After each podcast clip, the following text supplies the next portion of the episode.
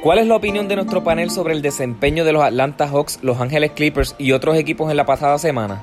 Hablamos sobre los dirigentes de Indiana, el equipo de Estados Unidos y más en este episodio de Desahogo Deportivo.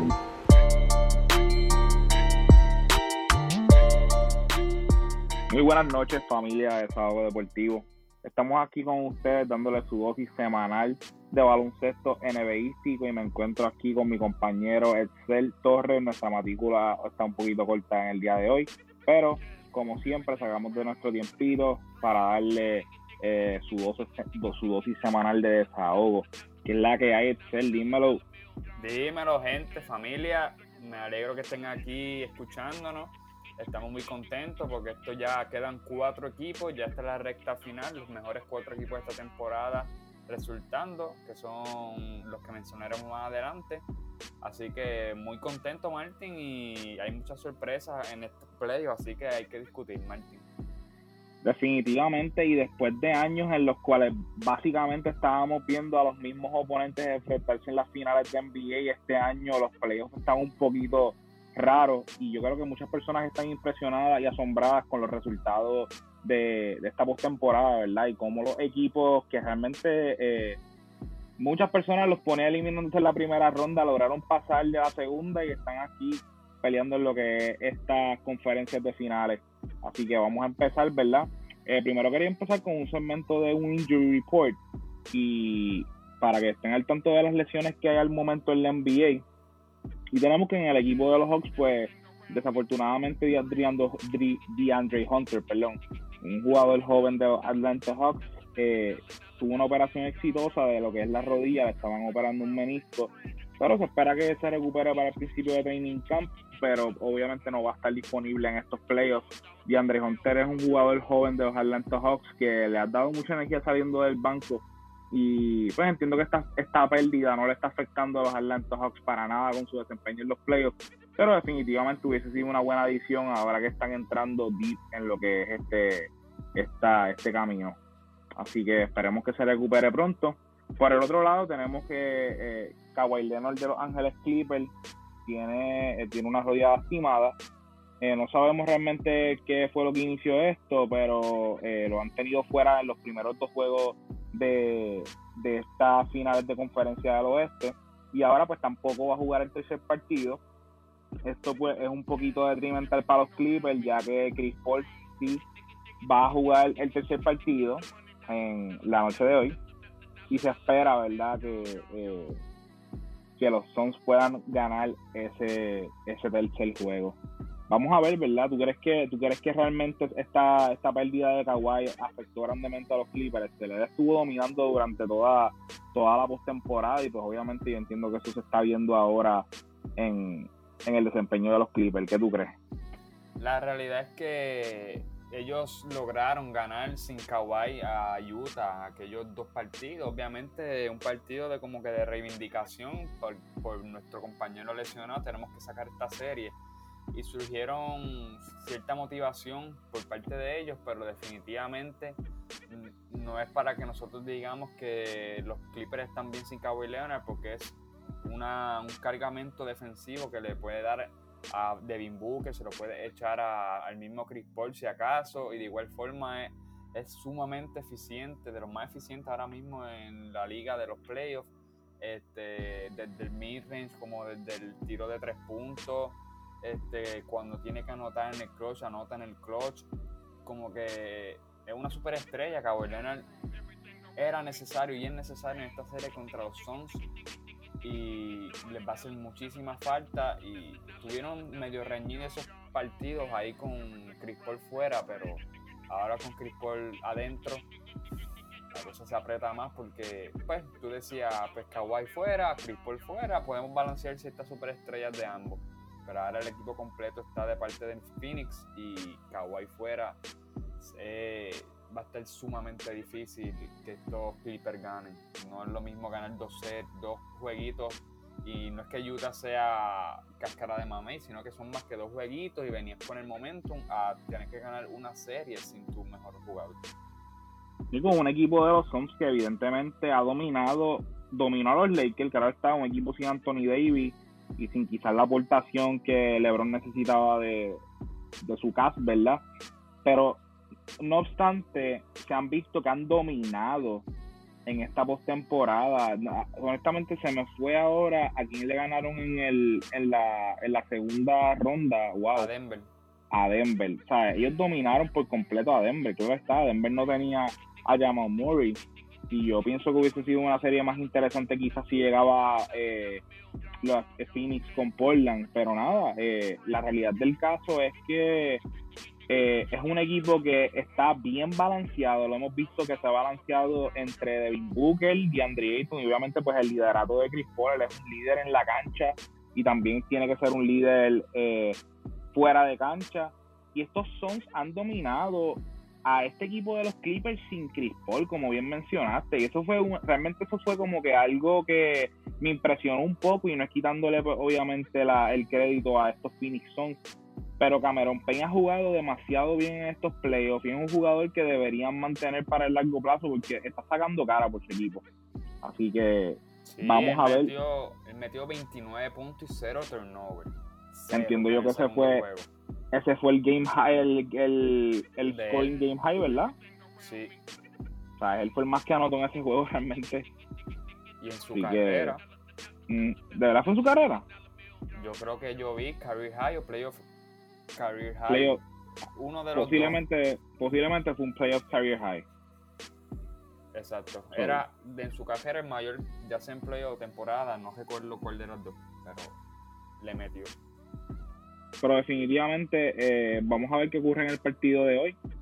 Eh, tenemos a los Phoenix Suns enfrentando, enfrentándose a los Ángeles Clippers en este juego número 3, como ya les había mencionado, pues Chris Paul va a estar disponible, pero Kawhi Leonard no. Esperamos que Kawhi pues, se recupere porque realmente estos playoffs han sido un poquito tristes en el sentido de que hemos tenido mucha lesión de jugadores claves para la serie y lo hemos visto a través de la ronda y pues realmente queremos ver series reñidas y series que tengan a sus superestrellas y que los fanáticos también puedan disfrutar de las superestrellas así que esperemos que Kawhi se recupere pronto de ese ICL y pues veremos cómo Chris Paul responde esta, después de haber estado dos, juegos fuera. Eh, por último quería pues hablar de los Milwaukee Bucks. Eh, el único jugador que hasta el momento tiene, no tienen en plantilla por culpa de lesión eh, es Dante DiVincenzo por un pie. Eh, tuvo una operación exitosa para repararle un ligamento en su tobillo izquierdo. Claro está, Dante DiVincenzo era un buen era una buena adición para esa segunda unidad de, de los Bucks que realmente eh, Milwaukee se está viendo apretado en estos playoffs y lo mismo en la serie de los Nets, donde los Nets estuvieron cortos de jugadores.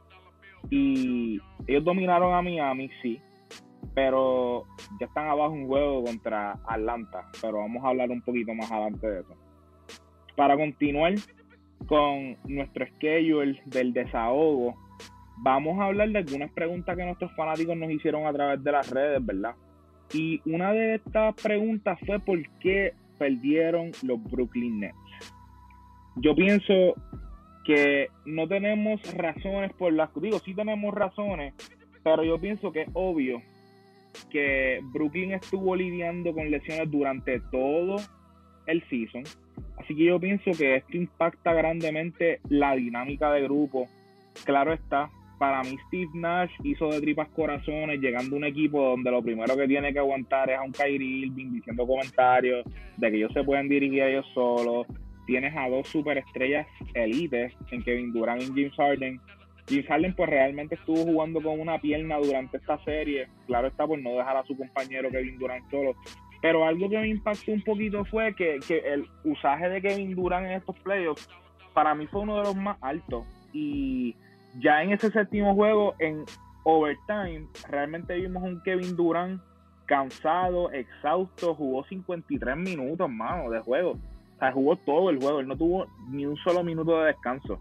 Así que yo diría que realmente los Brooklyn Nets perdieron por, por un pie. Porque literalmente Kevin Durant pisó esa línea de tres para encestar el canasto que hubiese, los hubiese puesto por un punto adelante y hubiesen ganado, pienso yo. Pero como pisó la línea, pues se fueron a overtime y en overtime pues realmente los Hawks le sacaron las patas. Eh, Realmente este, Brooklyn, Brooklyn tuvo una inhabilidad de generar ofensa sin Kevin Durant en cancha. Y que y PJ Tucker con todo y eso estuvo fastidiando a Kevin Durant en todos los sentidos, lo forzó a que estuviera tirando fadeaway y tiros de larga distancia. Así que yo entiendo que realmente lo que afectó a Brooklyn fue fueron las lesiones, fue la fatiga y el no poder crear ningún tipo de jugada en cancha mientras que Durant no estaba. Y algo que me sorprendió es que realmente no creo que le podemos echar la culpa a la defensa de Brooklyn y porque eso ya ha sido la razón por la que ellos perdieron. ¿Qué, qué tú crees, Excel, de, de por qué perdieron los Brooklyn Nets? Bueno, yo, yo desde el inicio yo puse a Milwaukee ganando, pero yo creo que a mí se me olvidó cuán modo bestia son esta gente en, en playoff. Y yo creo, Martín, que los tres saludables, yo creo que no perdían. Yo creo que Brooklyn ganaba. Este, so, diciendo eso, tengo entendido que posiblemente, pues aquí siempre, siempre bajo con un factor suerte y la suerte estuvo a favor de los Milwaukee Bucks, que en realidad la gente sube, subestima la, la salida de DiVincenzo porque pues, no es una superestrella, pero cada cual tiene un rol en el equipo y el rol de DiVincenzo en Milwaukee Bucks pues le hizo un, un, hueco bastante fuerte en su defensa como en su ofensiva Así que no es que es Kyrie Irving en la ausencia de los Brooklyn Nets, pero sí le hizo falta. Pero sí tuvieron suerte porque del otro lado se te lesiona Kyrie Irving y también pues, James Harden estaba lesionado, como tú mencionaste, jugando en una pierna. la principal es que perdieron porque tuvieron lesiones. De Kyrie Irving y James Harden, pues esos son comentarios que se, se, dijeron desde el inicio de temporada. Son jugadores que son injury prone, que tienden a lesionarse, que son poco sostenibles a nivel de las cargas físicas. Y eso fue lo que se vio. No es que alegremos que Kyrie Irving se lesionó, James Harden se lesionó, sino que lamentablemente ya tienen una historia en la cual deposita cierta desconfianza. Y así que teniendo esa desconfianza es por una razón por la cual no me sorprende que tuvieran lesión y que perdieran contra los Milwaukee Bucks sin quitarle mérito porque los Bucks pues se ganaron esa serie tienen que meter la bola tienen que defender tenían que defender a Durán y crédito a Pillito que la realidad es que como hemos dicho todos estos jugadores élites que defienden no es que van a limitar a Durán, LeBron, Curry, toda esta superestrella a 12, 15 puntos por serie. Eso es. Eso no se puede. Eso es imposible. Este, pero sí que lo molestó, sí que tuvo. Es más, yo te, yo te diría a ti que el peor field goal de Kevin Durant fue cuando tuvo de primary defender a PJ Tucker. Porque los otros eran unas cortinas que switchaban y ahí pues Durant se, se las metía a, a Middleton, se las metía a Drew Holiday. Y todo el que switchara cuando defendía. Este, inclusive, también estoy de acuerdo en la fatiga Kevin Durant no sé qué, no sé qué a la gente le puede exigir más. A mí me, me enfogonan tanto los comentarios de, ah, no fue close, no pudo cargar a su equipo solo. Mano, es que tú, tú no vas a ganar solo. ¿En qué momento el heroísmo este de solo cargar un equipo al campeonato, alguien lo ha hecho? La realidad es que... No, dilo tú, dilo, dilo tú, dilo, no, dilo tú, dilo tú. De que la realidad es que cada, cada campeonato siempre tiene una superestrella con varias estrellas, en este caso, o excelente role player, pero ninguna, ningún jugador que yo recientemente haya, haya escuchado, no gana solo, no gana en un equipo en el cual dependa enteramente de él, toda la ofensiva a través de él, toda la defensa mirándolo a él y que él gane el campeonato. Eso es inconcebible. Que la realidad del caso es que él sí, ¿sabes? Él sí caló a su equipo. Porque la realidad es que ellos estaban en esa posición y no era por los Brooklyn Nets, fue por él. Y si tú te pones a ver el juego anterior al juego 7, él también jugó una cantidad absurda de minutos. O sea que él no tuvo un. realmente, después de una lesión como la que él tuvo, él vino súper saludable en estos playoffs y él realmente estuvo para su equipo. Él tuvo un performance en el juego 6, si mal no recuerdo, no sé si fue en el 5, que fue histórico. en el 5. Eso fue un juego histórico. O sea, entonces, ¿qué más, ¿qué más le estamos pidiendo al hombre? yo entiendo, es injusto. Es súper injusto. Entonces, tú te pones a ver el, si te pones a ver el stat sheet, real, realmente ellos, ellos no, no hicieron nada fuera de él. O sea, James Harden sí anotó sus 22 puntos, si mal no recuerdo, pero como quiera no fue nada de efectivo. Para nada fue efectivo.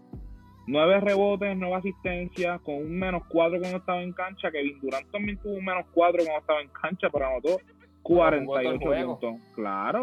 Y pero no te creas, James Harden también jugó todo el juego. O sea, jugó literalmente un segundo menos que él. Y eso es otra cosa. Eh, yo entiendo que un equipo como los Nets, que se hayan ido con su con sus cinco starters para jugar contra Milwaukee, como que yo pienso que hubiesen jugado otras cartas, porque entonces Joe Harris, todo el mundo eh, sabe, que realmente no fue para nada lo que fue durante el season y no fue efectivo para nada, en ocasiones. Nada, nada, nada. ¿Sabes? En ocasiones, tiros que estaba solo de tres puntos, que hasta, ¿sabes? Que cualquier eh, tipo que no es tirador usual de tres, las mete y él la está fallando. O sea, yo pienso que le estaba doliendo el corazón, no sé qué le pasó a Joe Harris en la serie, pero necesitaban de verdad más de él también si quizás Harden estaba lastimado, pues tú que en este caso eres la tercera opción de Sporting, tienes que sacar cara por tu equipo. Blake Griffin, pues. Sí, sí, o sea, él, se supone que, haya sido más proactivo en esa área, en este escenario. Blake Griffin, pues realmente no quiso jugar en Detroit. Eh, vino renovado a este equipo de los Brooklyn Nets y realmente pues, hizo su trabajo no era para mí la pieza que ellos necesitaban para ganar, pero hizo su trabajo. Así que vamos a ver qué espera para estos Brooklyn Nets. Vamos a ver si realmente pueden hacer un roster que ayude a sus tres superestrellas a ganar. Yo espero que Kyrie Irving venga con una mentalidad distinta en el próximo season, que no sé si sus compañeros de juego, la gerencia lo siente y le hagan cambiar la perspectiva en su approach porque yo, yo pienso sí que uno tiene que ser vocal en muchos escenarios, pero pues tú, tú puedes ser vocal y dar tu opinión siempre y cuando no, siempre y cuando no sea detrimental para el equipo. Yo pienso que él está haciendo muchas cosas que en realidad afectan eh, la dinámica del equipo. Así que vamos, vamos a ver cómo Brooklyn se ajusta en esta temporada que viene pronto. Así que vamos a continuar con las próximas temas que nos dieron en la cajita ustedes, nuestros fanáticos. La sorpresa de Atlanta. Realmente lo menciono ahorita y lo vamos a hablar ahora. Los, los eran. Mm, no es que eran los favoritos a llegar a las finales porque estaba Milwaukee, estaban los Nets. Pero el seed número uno contra el seed número 5. Y el seed número 5 se lleva a Filadelfia en, ese último, en ese séptimo juego. Yo pienso que hay muchos factores detrás de esto. Uno quizás es la inhabilidad de Ben Simmons en crear algún tipo de ofensiva fuera de atacar el canasto. No tiene una yompa, no tiene un tiro de tres. Él sí es tremendo eh, defensor, eso lo sabemos, es bien versátil. Pero la realidad es que si tú quieres elevar al equipo, necesitamos un poquito más. Y realmente Joel Embiid fue la persona que estuvo para su equipo en estos momentos. Eh, y también Tobias Harris, mano, no, no sé, como que hubo momentos en la serie donde tampoco estaba muy presente. Y, no era este, eficiente. no era eficiente. En este juego 7, mira, 24 puntos, 14 rebotes. El que lo ve dice, pero este tipo jugó hermoso. Pero tirando un 8 de 24 de campo, un 33%, no fue para nada efectivo. Joel Embiid dominando, seguro que sí. Pero necesitábamos más del mismo este Seth. Necesitábamos más quizás de la banca, que tampoco fue efectiva para nada. Y también yo pienso que deberíamos cuestionar los ajustes que hace los Rivers durante el juego y después de los juegos. Su inhabilidad de quizás hacer ajustes es lo que ha afectado muchas ventajas que él ha tenido en múltiples series con otros equipos en los playoffs. Eh, si mal no recuerdo, una, una vez que ellos perdieron después de estar adelante 3 a 1 una serie, se dejaron ganar tres juegos consecutivos y uno se debe preguntar realmente por qué este tipo de cosas pasan. Y yo pienso que tiene que ver mucho con la mentalidad de juego y la dirección. Y realmente tenemos que cuestionar si ahora mismo los Sixers son unos contendores sólidos para el campeonato con el roster actual.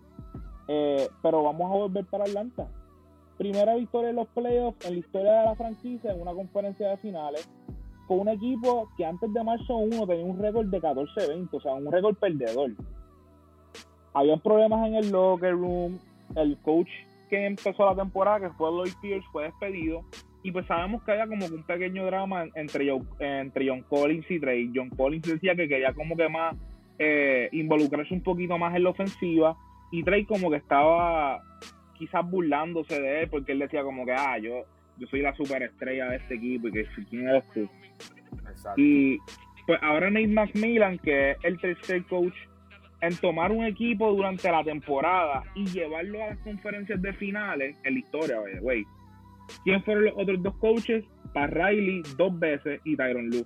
Así que el añadir a Nate McMillan, que fue el coach de Indiana en años pasados, realmente le ha dado un upgrade a Atlanta. Y realmente eh, hasta la forma en la que se expresa, en que siempre está como que, como, como es que se dice, incitando a que los jugadores sean unos two-way players, que crean ellos mismos, que confíen en sus compañeros y que jueguen un juego bien colectivo. Yo pienso que esto ha sido parte del éxito de Atlanta en esta, en esta, en esta, pues, en esta serie, en estas series pasadas y en esta serie ahora con Milwaukee en ese primer juego.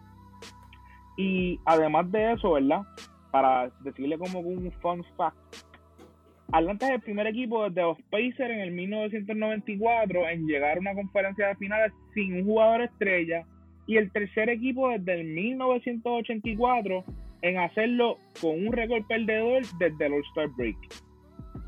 Así que yo pienso que e-, esos son detallitos que los decimos aquí en Desado, quizás ustedes no lo saben, pero para que se los digan a los panas y ponerlos al día con estas cositas. Además de eso, Trey Young es el primer jugador en la historia de la NBA en tener al menos 20 puntos y 7 asistencias en, en 13 juegos consecutivos en los playoffs. Se convirtió en el primer jugador de Atlanta en anotar al menos 35 puntos y 10 asistencias en los playoffs. Así que, wow, tenemos a una superestrella in the making. Y muchas personas, no voy a mencionar nombres, se pasan comparando a Trey Young con Luka Doncic y de verdad yo pienso que la comparativa está un poquito off y no debemos ni comparar el, estilo de juego de ambos. Eh, Trey Young es un jugador que, es bien bajito y es súper eficiente en los pick and roll. Estaba mencionando en el grupo anteriormente que su flotadora está imposible. Imposible.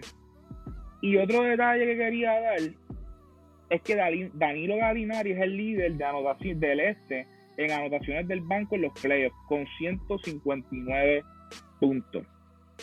Es el que tú me puedes decir de el performance de estos Hawks, la sorpresa que han dado en llegar hasta a las conferencias de finales del este.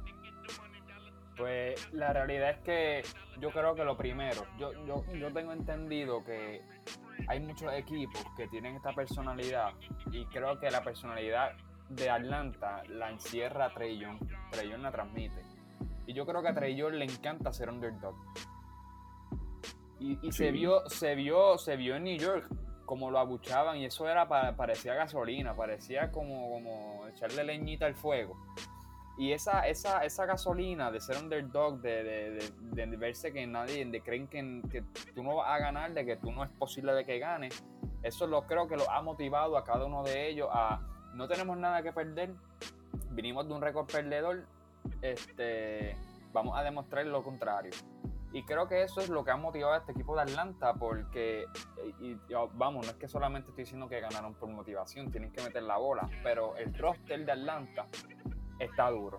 La realidad es que construyeron un roster a las capacidades de Trey Young, rodeado de tiradores en los cuales Trey Young puede atacar el canasto debido a tan rápido que es en los pick and roll la defensa colapsa hacia adentro y tiene muchos tiradores hacia la esquina y, Trey sabe encontrarlo. Y si no defiendes la zona, ahí está John Collins y Capela por la verticalidad para los aires.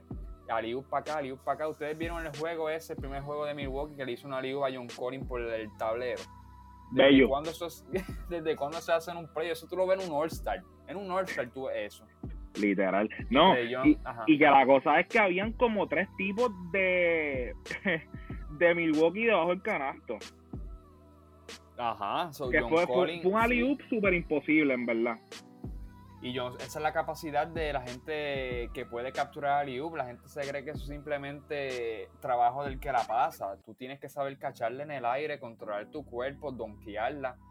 Y pues todo eso, a las habilidades de Trey Young, que puede encontrar a su jugador y puede encontrarlos también en la pintura, pues la realidad es que este equipo de Atlanta sí está construido hacia eso, son underdogs, solo eso los motiva y eso es lo que la gente o los equipos parece que están subestimando, comenzando por los Philadelphia 76ers y Milwaukee, que parece que es como yo vi en un post que decía los Atlanta Hawks comenzaron este primer juego con hambre de ganar, mientras que los Milwaukee Bucks comenzaron este juego con, con expectativas de una serie larga. Y eso es bien fuerte, pero la realidad es que se llevó el primer juego quien lo, quien lo, lo quería y lo quería Atlanta. Y, y, aquí yo tengo unos datos. La realidad es que Atlanta, en el estilo de juego de pick and roll, rollman, rollman es, por ejemplo, el hombre grande le hace un pick o el power forward, quien sea. La cosa es que le hace un, un pick al, que tiene la bola, hace el point, el shooting y él rolea hacia el canasto. Y eso abre cuántas posibilidades un alley al, al runner, un floater de Trey o el que esté manejándola, o un penetrar y un triple. So, ese, tipo, tiro, ese tiro de jugada, Atlanta promedia 1.26 puntos por partido. So, convierten por posesión 1.26 puntos. O sea, son los mejores ahora mismo en los playoffs. So, Los Milwaukee Bucks no saben defender a Trey Young bajo el pick and roll porque Bruce López se queda atrás o Gianni se queda con él y abre una liup a, a Capela, a John Collins. So, han tenido ciertas dificultades. Ahora, no hablemos todo de Atlanta, de Milwaukee. Yo no sé cuándo es la hora que Mike Budenholzer va a poner a Giannis de centro. Creo que es la misma dinámica que tienen con Anthony Davis los Lakers, que a Davis no le gusta jugar de centro, pero cuando era de centro en los Lakers era el mejor lineup de, de toda la liga y Giannis parece que no quiere ser centro o Mike no lo quiere poner de centro. Imagínense este Giannis, Tucker, Middleton, Pat Connaughton, Pat, y Drew Holiday. Una, un line que te puede switchear todo contra Trey Young y no te tienes que quedar atrás en el, en el pick and roll, te puedes quedar con Trey Young y los puedes contener. Ellos ahora mismo son permiten 0.95 Atlanta puntos por posesión. Son bien malos defendiendo ese tipo de pick and roll y no lo hace Milwaukee. So, yo no sé cuándo es la hora que lo van a. Me imagino vendrán un ajuste, pero viéndolo en Big Picture, estamos subestimando, incluyéndome en cierto punto. Ahora no. Al inicio yo lo subestimé. Atlanta, y nos ha callado las bocas, respeto a Trey Young y se está comiendo vivos como underdog a estos Milwaukee. Bueno, perdón, se comió a Philadelphia y comenzó con Milwaukee, no sabemos, esto apenas comienza. Así que eso es lo que tengo que decir de esa serie, Martín. Y a Nueva York también, mano. Este, también a Nueva York. Se los comieron vivos. Un equipo de Nueva York que realmente la gente, o sea, me incluyo, tenía como que altas expectativas de ellos y la realidad es que no dieron para nada, pero para nada pis con bola. Y otra cosa, yo no sé si tuviste una, una, una parte de, del juego que Trey como que boxeó a, a, a, Giannis, mano, y anotó. Y yo dije, diache, pero Trey tiene ese power de como que postearse a Giannis. Sí, pues sí, en una Florer también, de la última. ¿Te acuerdas la Florer en ese juego, en el recap? Que Trey la tiró, falló y Capela la metió y se fueron adelante. Sí, sí. Trey sacó del, de la línea de, del drive a Giannis con un hombro ahí y Yanni hizo así, bajó las manos y yo, ¿qué hizo Yanni ahí? No, lo dejó, lo dejó. Suerte que falló. otra cosa que quería mencionar, eh, y lo mencioné anteriormente en el podcast, una de las razones por las que yo pienso que Atlanta no tuvo mucho éxito a principio de temporada fue porque no contaban con Clint Capela. Y evidentemente al Clint Capela regresar de una lesión, este equipo elevó totalmente su defensa en el perímetro, y la realidad es que Clint Capela siempre ha sido un jugador que yo pienso que pasa por debajo del radar como un buen centro. Y la realidad es que él es tremendo eh, jugador de pick and roll. Lo veíamos cuando estaba en Houston con James Harden. que era, Y te voy a decir más. Cuando él se fue de ese equipo, ese equipo empezó a bajar. porque no tenías un tipo que te pudiera limpiar las tablas, que te estuviera roleando en el pick and roll. Ahí mismo yo vi muchas posiciones en el primer juego contra Milwaukee que Giannis no podía entrar a la pintura porque Capela estaba ahí. Y la realidad es que el fuerte de Giannis es, en el poste. Y con todo eso fue el, el jugo excepcional. Sea, no se puede negar que Giannis jugó excepcional. Pero hay que darle mucho crédito a Clint Capela por el éxito que también ha tenido Atlanta. Eh, fuera de eso, Galinari está jugando excepcional. Bogdanovich de vez en cuando hace su, su daño. John Collins para mí está... Se, puede justificar que él quería ser parte de la ofensiva de Atlanta y ahora se está, se está viendo que él lo estaba diciendo por algo. Y qué bueno. Que podía, sí. ¿Sabes? Exactamente. Así que vamos a ver cómo surge el juego de mañana en Milwaukee segundo juego. Nate McMillan dice que ellos son muy buenos en el, en el road. Así que vamos a ver si realmente Milwaukee puede hacer estos ajustes o si Atlanta puede sacar la cara. Yo te voy a decir algo. Yo sé que Yanni firma un contrato con ellos, pero que no te sorprenda si pierden estos playoffs y empieza a levantar banderita blanca que se quiere ir. Porque, o sea, el roster de Milwaukee, si te pones a ver, es superior al de Atlanta y no es quitándole obviamente mérito al de Atlanta. Es pero, superior, punto. es superior, punto. Tienes a Drew Holiday, que es uno de los mejores two-way players de la liga. Tienes a Chris Middleton, que es uno de los mejores shooting guards actuales de la liga. También juega muy bien en el two-way. Y tenemos a Giannis Antetokounmpo, que fue el pasado MVP durante dos temporadas consecutivas. Así que realmente yo no pienso, no, no sé qué otras piezas puedes añadirle a ese equipo, que para mí tiene una muy buena plantilla, pero veremos cómo resulta yo quería mencionar una última cosa y es de, de Filadelfia. Que yo, eh, o sea, obviamente Ben Simon, yo lo que yo siento es que Ben Simon no tiene confianza. Un, un, paréntesis con Ben Simon. Que lo que pasó con Ben Simon, yo creo que es que él no tiene confianza en su tiro. Eso me imagino que es obvio, pero lo dije. Y creo que es un cambio inminente. Pero yo veo a Ben Simmons como un, un arquetipo y como, como Draymond Green, ¿me entiendes? Draymond Green no te mete el balón, es una elite defensiva y crea bien para los demás. Y entiendo que Ben Simmons en un escenario nuevo, fuera de, de y este roster de, los Philadelphia 76ers, con tiradores elite, eh, tiradores no todavía Harry, no Danny Green metiendo a veces 45 y después 27. No. Tiradores consistentes. Yo creo un equipo rodeado con el que él pueda jugar la 4 o la 5 con tiradores excepcionales y que él consiga el fast o sea, que sea el arquitecto del fast y la transición. Creo que Ben Simmons se van a dar contra el suelo todas las personas que pensaban que ya Ben Simmons no pertenece a esta liga, no debería, debería estar jugando en China. Creo que es medio injusto porque creo que el, el, roster no estaba construido para habilidades de Ben Simmons.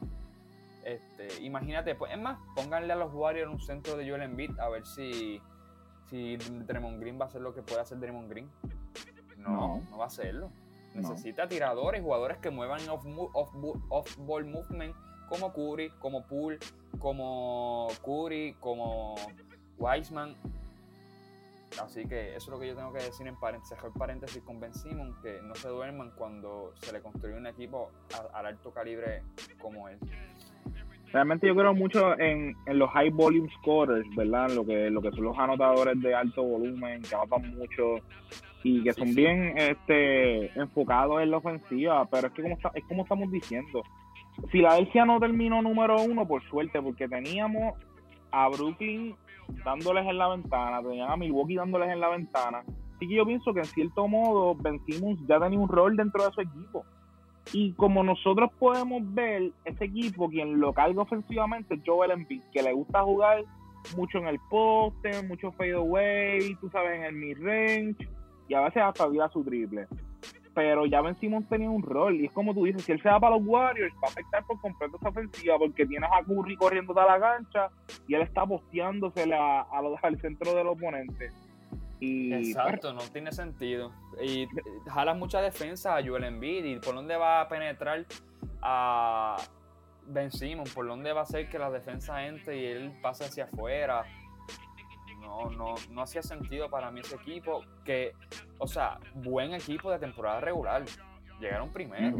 Es como, como este otro tipo, este Gover. Gover es buen jugador de temporada regular, pero mira cómo fue descubierto con los Clippers con una alineación de cinco, de cinco personas que tienen el triple. Pues son, hmm. son, son escenarios bien diferentes y el equipo era bueno en temporada regular y se escracharon en playoff. Las debilidades se fueron abriendo. Definitivamente. Pues vamos a ver qué para el futuro de Filadelfia. Definitivamente tienen que hacer un, cambio al roster. Yo pienso que ese sus, top tres jugadores, que son Tobias Harris, Joel Embiid y Ben Simmons, son buenos jugadores. Son un buen fit para el equipo, pero necesitan como que más eh, más jugadores que estén más involucrados en su rol y que tengan también un poquito más de consistencia a lo largo de estos playoffs, porque evidentemente vimos a jugadores que, pues yo pensé que iban a hacer mejor rol y no fue así, como lo son Tyler Maxi, realmente estuvo súper desaparecido en estos playoffs.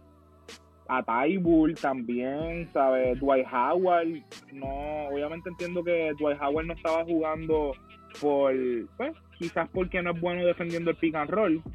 Y Atlanta pues realmente se rige por el pick and roll, así que pues van a tener que hacer un, un reajuste en, ese roster. ¿Tú crees Ben Simon lo cambian? Yo no creo que lo cambien, actually eh, Daryl Mori dijo que no, no tenía interés en cambiarle y que él era la una, él era la pieza central en ese equipo de Filadelfia. Eso va a ser interesante. Eso, pues, si él, si eso es lo que él piensa, pues vamos a darle el beneficio de la duda. La próxima temporada, si tienen un roster mejorado y Ben Simmons realmente no desarrolla una yompa, porque es que él tiene, o sea, él tiene que desarrollar una yompa y él no entiende con la, él no entiende con la, y, para mí te voy a decir más, Vencimos fue de los, tuvo, yo creo que de los peores eh, performances en la línea de tiro libre en la historia de los playoffs. El peor. El peor. ¿Tiró cuánto fue? ¿50 y pico de campo?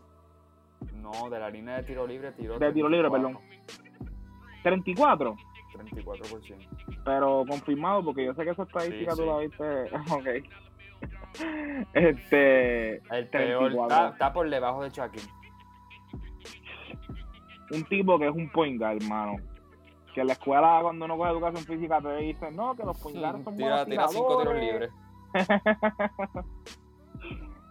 definitivamente él tiene que desarrollar su jump shot y tiene que desarrollarse en la línea de tiro libre porque es que de verdad va a ser un liability, mano. Lo quieran, lo quieran ver o no para movernos para nuestro próximo tópico, el offset de los Clippers contra los Utah Jazz.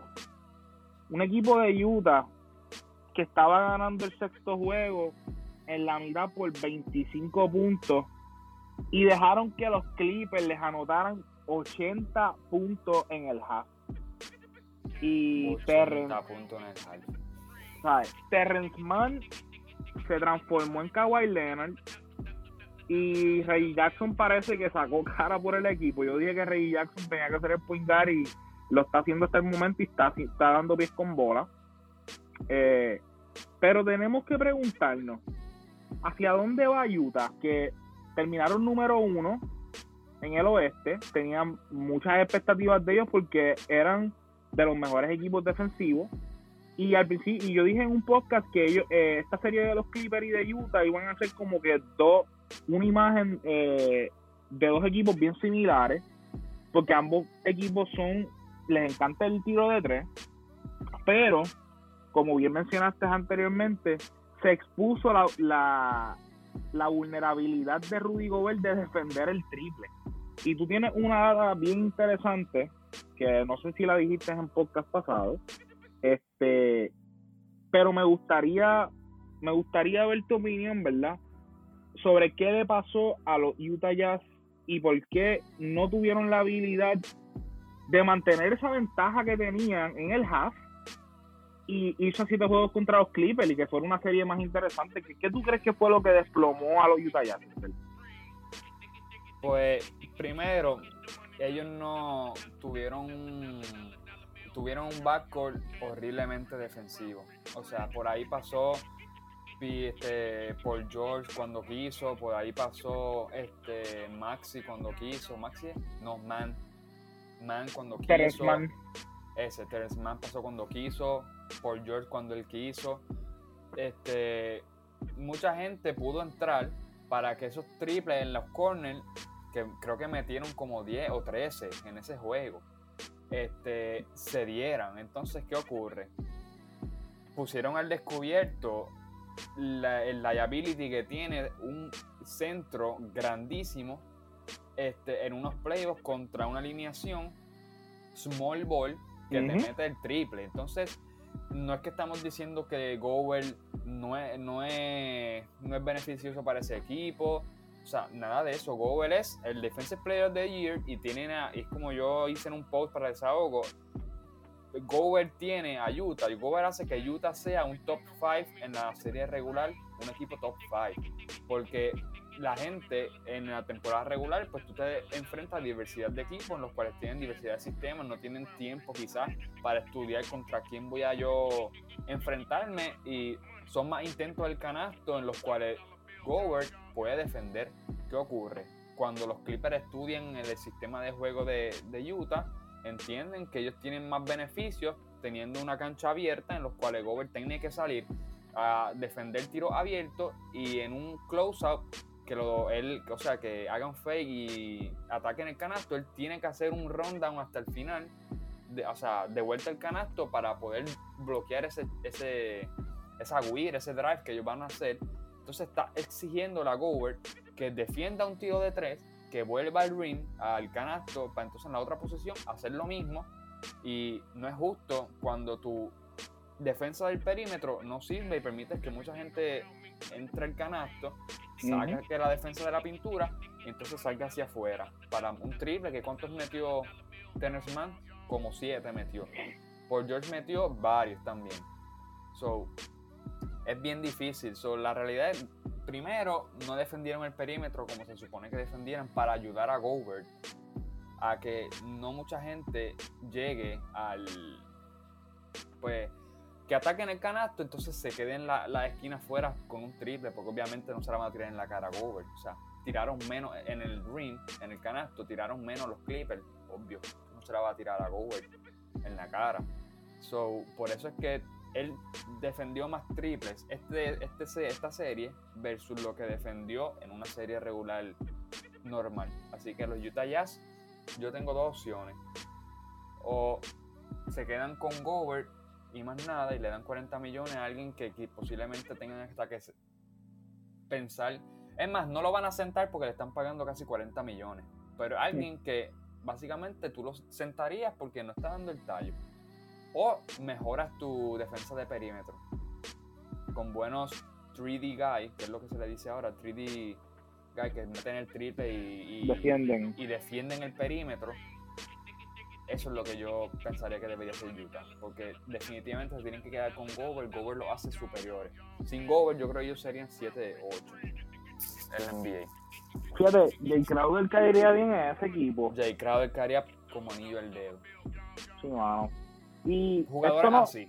Sí, sí, y esto nos contesta una pregunta de estos Utah ya, si es que todavía no estaban preparados para llegar al escenario grande en estos playoffs. Y yo sí reconozco que fueron de los mejores equipos en la, temporada regular, pero realmente les hacía falta algo para llegar a ese nivel. Y por eso es que yo realmente nunca los veo saliendo de, las últimas rondas, porque hay muchos equipos que realmente están deep. Y obviamente, pues este equipo de los Clippers, sin Kawhi, se los echó al bolsillo, claro está. Sabemos que eh, Donovan Mitchell y Michael estuvieron lesionados la gran mayoría eh, en varios juegos y, eso pues afecta realmente la ejecución, pero como bien mencionaste, tienen que mejorar su perímetro y fuera de fuera de O'Neill, fuera de Gobert y fuera de Donovan Mitchell, no tienes como que otras personas que realmente sean versátiles y no se ajustaron para nada a los cambios que hizo Tyron Lue cuando puso la alineación de los Clips para que fuera una pequeña.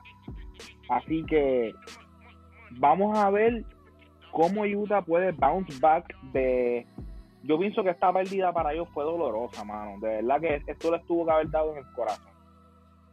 Porque tenían un 2 lead y se dejaron comer los dulces de los Clippers en cuatro, o sea, cuatro juegos consecutivos perdieron, ¿verdad? Ellos, ellos estaban 2 a 0 eh, y, y perdieron en el 6. 2 a 0.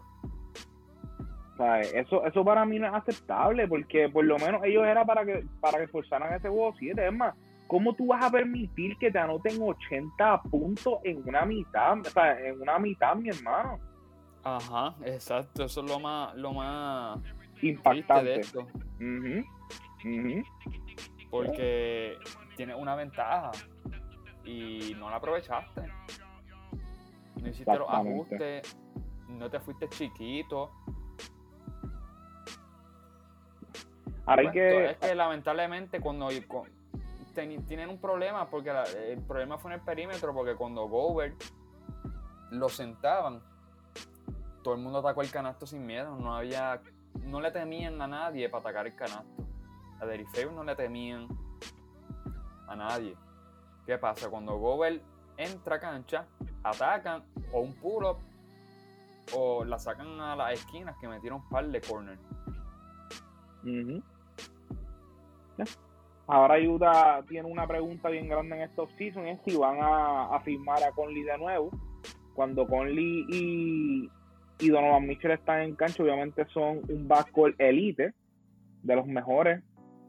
Así que hay que ver si realmente pues se van con la gente de que quieren añadir quizás un point que sea más consistente, que tenga la salud, porque la realidad es que la cuestión aquí de Conley es su durabilidad porque él fue muy él fue muy eficiente este año y el la facilidad que él tiene para correr un sistema es magistral pero realmente si tú no eres si tú no tienes durabilidad no estás dándole consistencia a tu equipo y tu equipo necesita esa consistencia.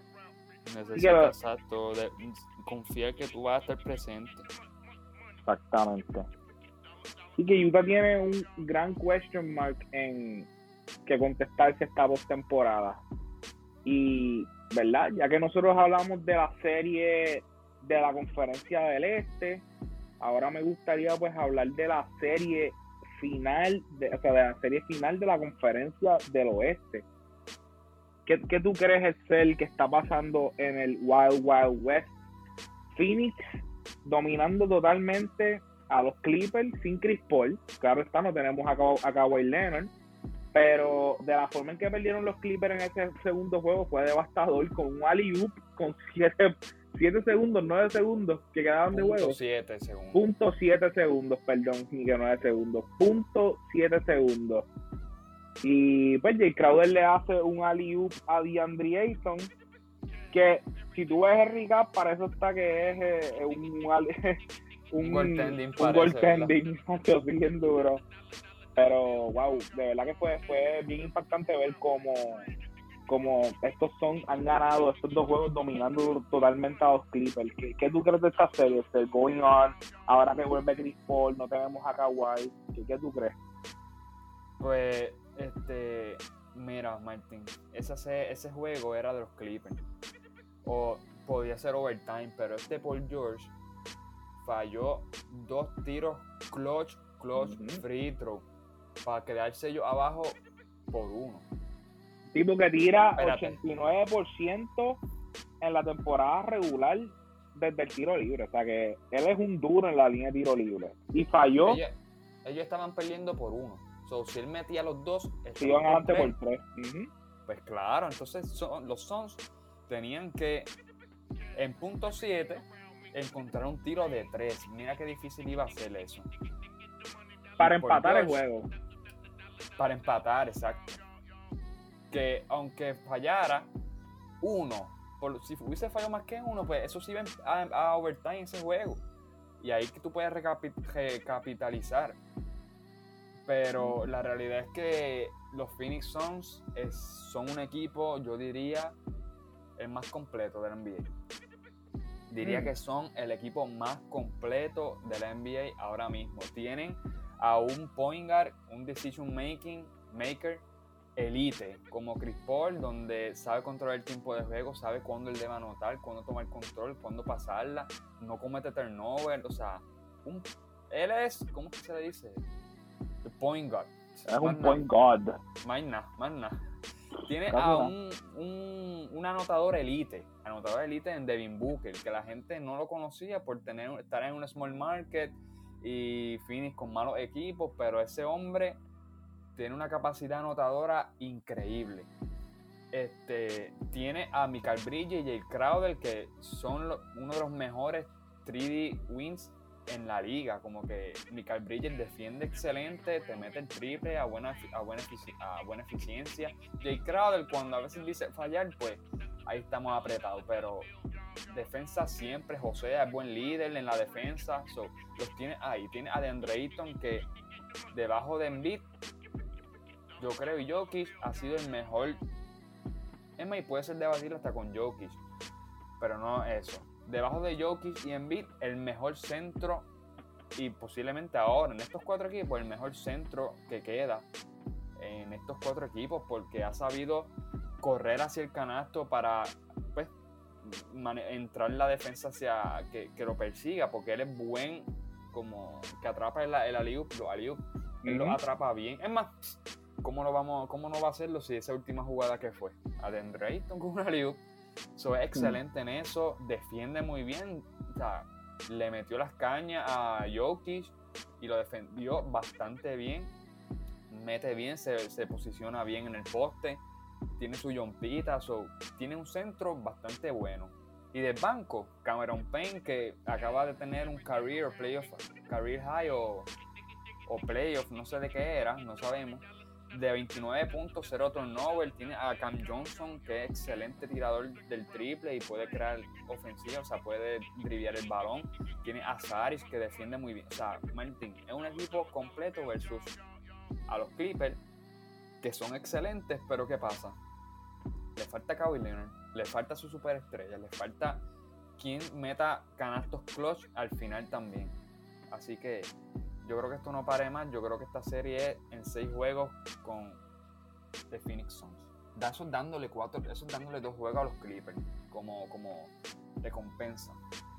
Yo pienso lo mismo. Y para tu, para que tú veas lo bueno que son este, estos Phoenix Suns, en el juego pasado que ellos ganaron por un punto, Michael Bridges y Jay Crowder jugaron de aproximadamente 33 minutos en cancha y solamente aceptaron 7 puntos colectivamente.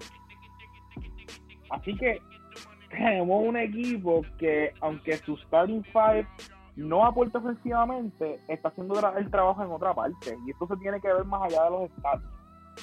¿Sabes? Definitivamente. exactamente, sí. De eso no se ve solamente en un box score. Los que chequean solamente el box score y, lo ven y ya. No Uno lo quitó. Todo... Uno lo quitó.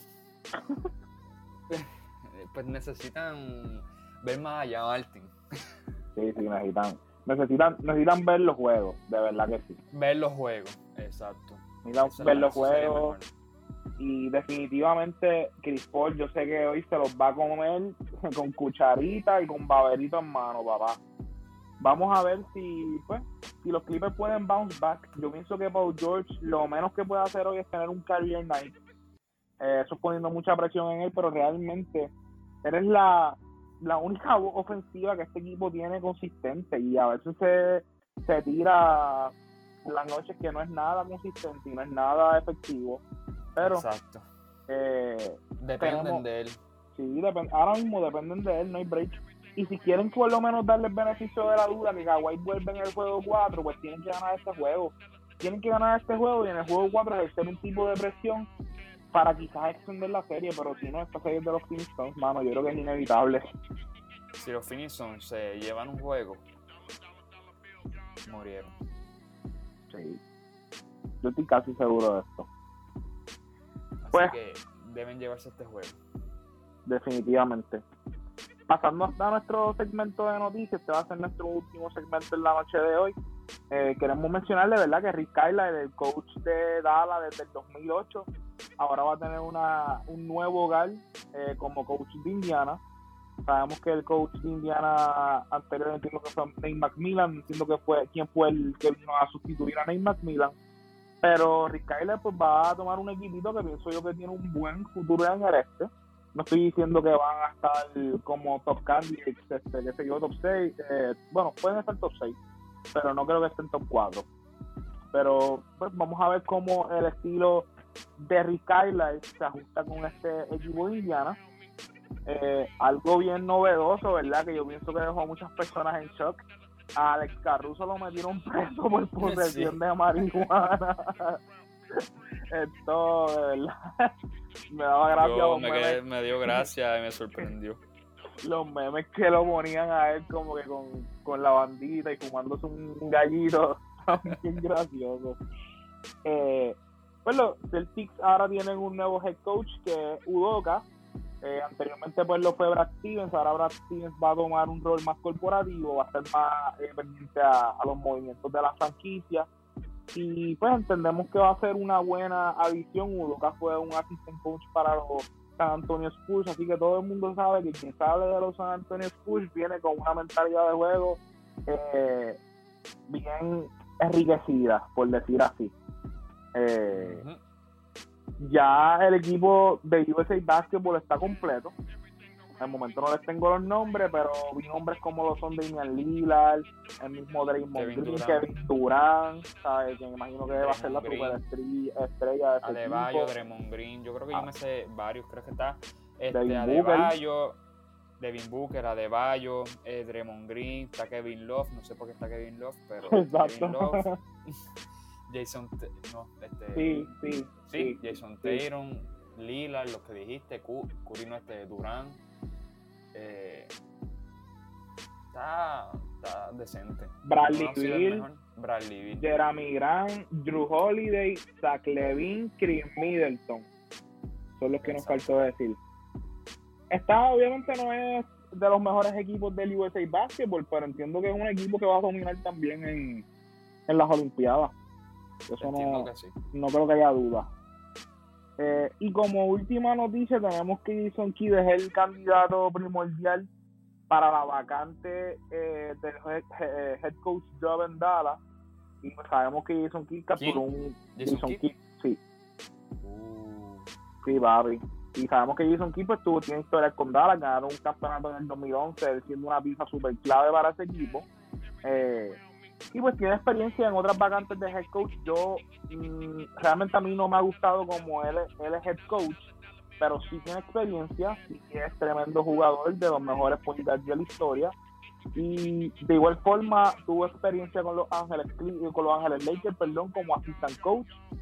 Y de igual forma pues fue coach de los Brooklyn Nets cuando estaban súper montados, fue coach de los Milwaukee Bucks Así que vamos a desearle mucho éxito a Jason Kidd en este nuevo rol, si, si se lo dan, ¿verdad? Exacto, mucho éxito. Y él tiene confianza con esa franquicia. Definitivo, definitivo. El brother, pues, esto sería todo por la noche de hoy. A nuestros fanáticos, esto sería todo. Me gustaría que le diera una despedida a nuestros fanáticos, de por siempre escucharnos fieles. Pues nada, que de verdad agradecido este, esto va a seguir para largo, si Dios permite, así que va a haber desarrollo deportivo por mucho tiempo, así que de verdad que muchas gracias por siempre escucharnos, siempre atentos. Este, y nada, cuídense y disfrútense este último stretch de los playoffs que ya mismo acaban. Así que no se acaba el NBA, se acaban los playoffs porque después viene el draft, viene el off-season y que eso está chévere también. Así que, que lo estaremos cubriendo mientras podamos. Así que cuídense mucho y muy buenas noches, Martín. Bueno, a nuestra fanaticada, agradecido siempre por la sintonía, todas las semanas, ¿verdad? Fieles escuchando nuestro desahogo. Nos gusta que ustedes también se desahoguen, así que no olviden hacerlo a través de las redes. Nos pueden buscar por Facebook, Instagram, Twitter como Desahogo Deportivo siempre estamos pendientes de ustedes, pendientes de lo que nos dicen, escuchando sus insights. Y vean estos jueguitos de los playoffs, ya no queda nada. Así que disfrútense en estos jueguitos, las series están muy buenas, el outcome ha sido muy bueno. Así que como Excel mencionó, va a haber desahogo deportivo para algo, eso ya está hablado. Y pues nada, familia, recuerden que su desahogo es nuestro contenido.